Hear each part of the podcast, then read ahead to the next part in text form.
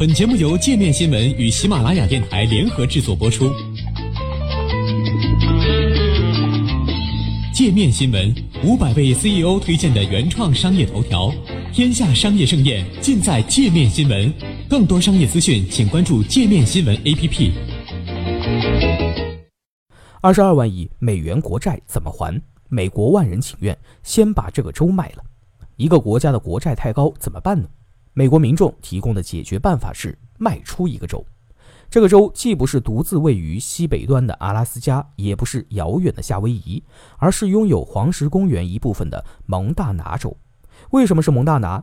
网上请愿中写道：“因为我们的债太多了，蒙大拿没有用。只要告诉加拿大蒙大拿有海里什么的。”根据美国财政部上周发布的数据，美国公共债务有史以来首次突破二十二万亿美元。达到二十二点零一万亿美元。截至二月二十一号，这项以一万亿美元将蒙大拿州卖给加拿大的网上请愿，已经收集了一点二万多个签名。获得万人支持的请愿也得到了蒙大拿议员的回应。周二，众议院州管理委员会通过投票，准备起草决议，反对出售蒙大拿。委员会主席曼德维尔开玩笑称，决议的开头将写上：“鉴于我们除了歌词前两个词之外，还不知道怎么唱加拿大国歌。”当地的大瀑布城论坛报则代表蒙大拿居民对这项网上请愿提出了一连串质疑：第一，你们怎么敢？蒙大拿是藏有核导弹还是其他什么？你们想伤害我们的感情吗？美国要拿其他二十多万亿的国债怎么办？一万亿只够一年的联邦赤字，预计二零一九年达九千八百五十亿美元。加拿大还有多的一万亿吗？我们能直接享受加拿大的全民医保吗？还是有等待期？我们能把黄石公园带走吗？为什么不是阿拉斯加？他甚至都没和其他州接壤。在请愿上签名的网友则解释了自己为什么支持把蒙大拿卖给加拿大。有网友表示，希望请愿能成真。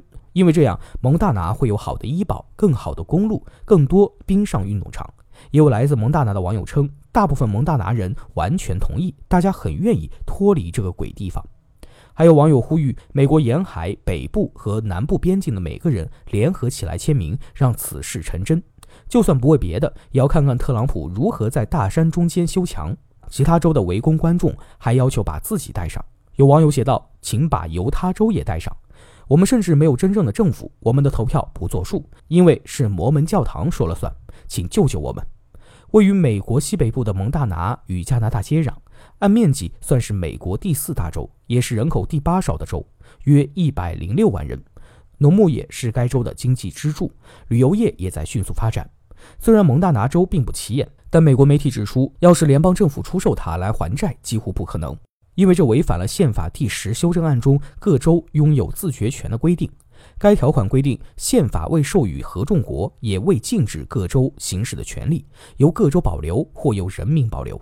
周三，州管理委员会再度进行讨论，最终决定不就此次请愿起草决议。发起请愿的平台 Change.org 创建于2007年，网站运营公司位于加州旧金山。该平台宣称其宗旨是集合群众的力量，改变世界。但近年来因太浮于表面，导致最终结果与预期不符，而让人大失所望。二零零零年，美国的公共债务仅为五点六万亿美元，到二零零八年，该数字为十点六万亿，之后在十年内已升至目前的二十二万亿。自特朗普出任总统以来，美国的公共债务增加了两万亿美元。从奥巴马二零零九年一月出任总统到二零一一年二月，美国的公共债务增加了三点四六万亿美元。但当时全球正遭遇金融危机，而特朗普执政期间，美国经济处于强劲状态。